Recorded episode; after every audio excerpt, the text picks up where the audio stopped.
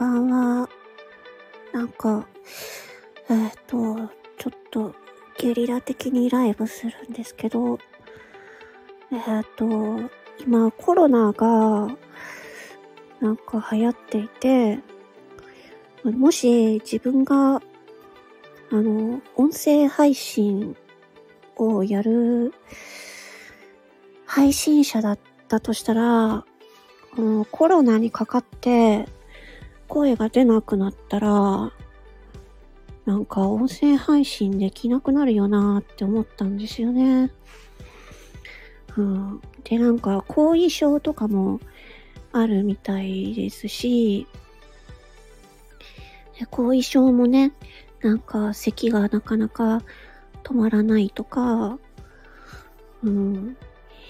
なんかそういう方もいらっしゃれば、まあいろんな後遺症の方もいらっしゃるので、まあなんか、本当になんていうのかな、自分自身が、あの、声を売りにしている活動をしているので、なので、なんか、もしね、コロナにかかってしまって、それが重たくなってしまったら、今の、今出しているこの声が、もしかしたらもう出せなくなってしまうかもしれないなって思ったんですよね。なんかそれを考えたら、ちょっと怖くなってきちゃって、は、かずひとさん、こんばんは。いつもありがとうございます。いつも聞いてます。そう。なんかやっぱり、あんまりね、なんかこう、皆さんを不安にさせるようなことは言いたくないんですけど、やっぱりこう、いろいろ考えていると、なんかちょっと怖くなってきちゃうなって思って、なんかコロナがすごい今増えてきてるじゃないですか。で、なんか私のあの、周りの人たちもどんどんこうコロナにかかって、ね、なんか本当にコロナにかかってる人も増えてきたので、なんかその表に出てるデータがどうこうよりも、いや、身近な人がコロナにかかってきてるんで、いやーなんか自分もコロナになんかかかるかもしれないなって本当に思っていて、だから、もし自分がコロナにかかって、まあそれが、まあ軽症だったらまだいいかもしれないですけど、結構ね、重症化しちゃったら、あもう本当に呼吸も大変だし、熱も出るし、とかね、あの、本当に咳も出るし、ね、肺炎みたいになっちゃうので、で、一時、その、症状が良くなったとしても、なんかね、あの、海外の情報とか見てると、コロナにかかった後の後遺症がね、ずっと残ってる方もいるっていうお話もね、記事も見たんですよね。そうや、そういうのを見ていると、もしね、これから自分がコロナにかかるかもしれないっていう可能性をかん、があるとすると、自分の、その、今、自分は私はえっと まあ、うつ病で病気になってしまったので、まあ、唯一声が出せるので、音声配信やってるんですけど、まずこれがね、声が出せなくなったらね、ちょっと自分の売り物がやばいなっていうことになるので まあ、売り物っていうほどマネタイズできてないんですけど、だから、音声配信者として自分の声を出せなくなっても、あの、ね、収入源っていうのを他に持っといた方がいいんじゃないかなって思ったんですよね。そう。で、なんかその最近の、えっ、ー、と、SNS の動きとか見てて思うんですけど、まこれはあくまで私の、えっ、ー、と、なんていうかな、推測なんですけど、Twitter とか YouTube とかで、音声がなくても動画を見れるっていうのができてますよね。だから最悪、最悪、音声なしの、あ人の声がなくて音楽だけとか、えっ、と、最悪音声なしの動画っていうのがもしかしたら増えていくかもしれないなっていうちょっとね私の仮説なんですけどね。予想っていうか、うん、なんかそういう可能性もあるかなって、うん、あの音楽音楽を出すんだったらいいんですけど自分の声っていうのが出せなくなったら YouTube でも音声配信でも自分の声が出せなくなっちゃったら配信できないのでなのでもしかしたら音声配信の時代ってうーんなんかいやーもしかしたらあああんまり期待できないかもなとか。うん、ありえますよね。うん、そう。私もその勝人さんが日々おっしゃってることが、なんかオブラートに包まれてお話ししてらっしゃるんですけど、すごいわかるんですよ。なんか、伝えようとされていることが。あの、あんまりね、あんまり具体的に言ってしまうとちょっとまずいっていうのもあると思いますので、ある、うん、わかるんですけど、いや、本当にね、これって、うん、だから自分が音声配信者として、ね、今は私はこういう声出してますけど、コロナにかかって、ね、肺とか喉とか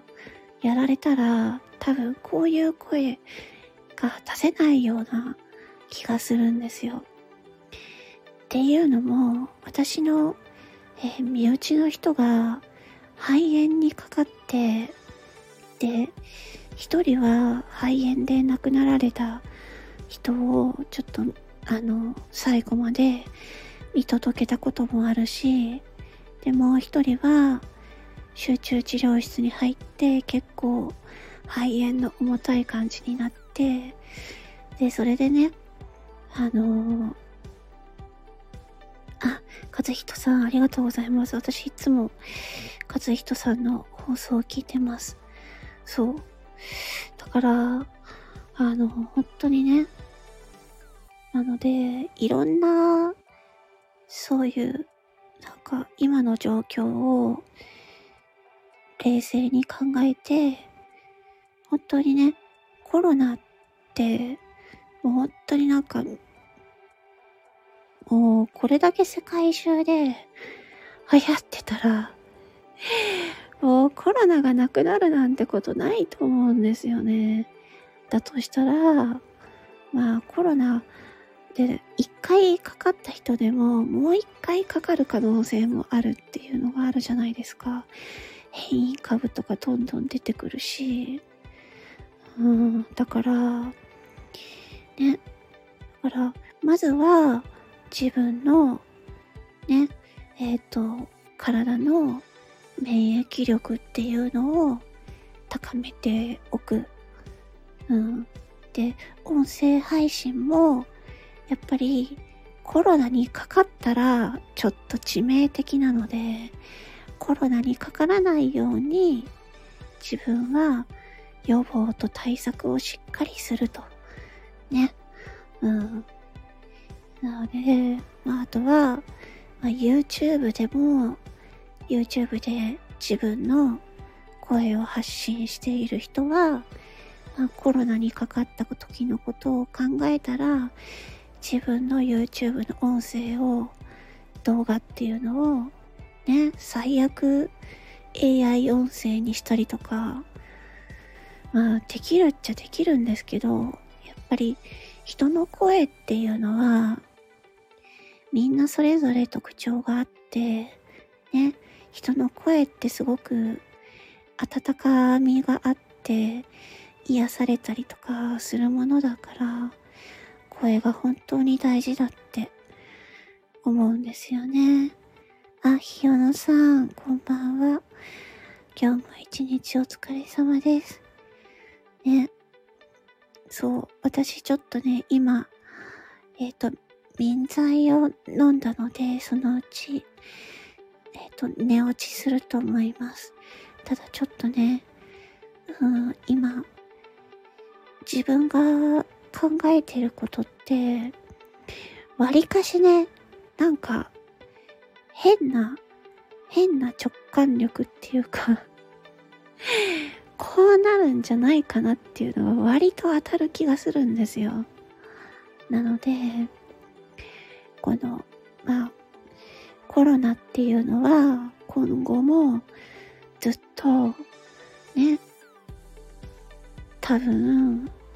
ずっとあるんだと思うし、まあこれまではインフルエンザが毎年ね、気をつけようみたいになってたけど、コロナっていろんな変異、変異種とかどんどん出てきてるし、で、皆さんも、あの、ね、なんかもう、最近コロナに対する、なんかもう、危機感が薄れてきてるっていうこともあると思うんですよ。なんかファミレスとかに行って、マスクもせずに、大声で喋ってたりとかする人も見たりして、なんかちょっとね、いやー、自分が、今ね、今自分が健康にな、健康で、健康っていうかね、あの、声を出せることっていうのが当たり前に感じているかもしれないけど、それがもしかしたら急にね、コロナにかかってしまって、声が出せなくなるっていう時があると、まあ、そういう可能性をね、考えたとしたら、音声配信以外の手段を考えておいた方がいいんじゃないかなって思いました。例えば、ね、ノートとか、Kindle とか、えっ、ー、と、文章テキスト文章を作っていくとかね。テキストコンテンツ。もしくは、さっき言ったような、えー、YouTube の動画、えー、動画でも、まあ、自分の声を出さなくても、音楽を流したり、ね、字幕だけをつけたりとかすることで、まあ、あとは AI 音声とかもつけるとかもできるので、うん、で、まあそういう形で、えー、ね、今後の、その、発信方法っていうのが変わっていくんじゃないかなっていうふうに思いますね。っていうね。まあちょっと、あの、こういう話を聞くと、そんなんね、あの、健康の人からしては、そんなことね、あるわけないじゃんとか思いがちですけど、まあ、そういうふうに想定をしておくことで、自分がね、今できることっていうのをね、うん、自分が声を出せなくなった時でも、自分からいろいろ発信ができるような方法を考えておいてっていうのは、私はやっぱりやっておいた方がいいんじゃないかなっていうふうに思いました。ね。ああ、喉の具合、喉の具合ね。うん。ちょっとね、ちょっとあまり良くないかな。うん。そう、なんかね、なんか変にね、その、あの、いろんなことを、なんていうのかな。私の考え方の癖なんですけど、最悪の事態を考えて、想定して、それから自分の行動を考えるっていうのが自分の考え方なんですね。だから、うん、まあそうすることでね、自分がこれからどうしていけばいいのかなっていうふうにね、うん、考えるんですよね。そうそう。そう、そういう人たちがいる。なので、今ね、あの、聞いてくださっている方も、あのね、音声、この、えっ、ー、と、スタンド FM でね、音声配信ってやってるけど、うん、音声配信の時代が来るって言ってるけど、このコロナの、そのコロナの情勢とか、ね、いろんなことを、世界状況とか、情勢とか考えたりしたら、音声配信はもしかしたら、盛り上がらないかもしれないなって。うん。あえて、その、音声がなくても楽しめるコンテンツまたは、えっと、自分の声じゃなくても、音楽音楽のコンテンツっていうのがまた増えていくのかなって私の予想です。そう。だから、音声配信、これから頑張ろうっていうのも、まあ、あるんですけど、ただね、まあ、健康な方で、コロナにもかからずに音声が出せる方は、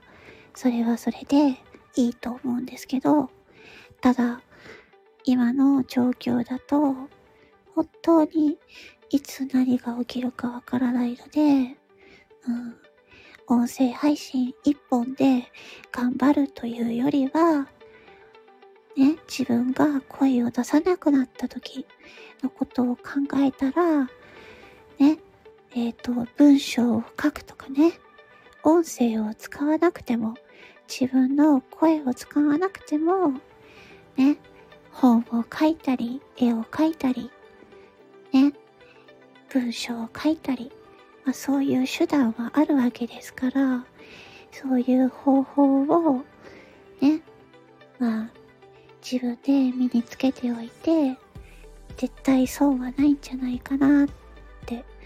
いうふうに思いました。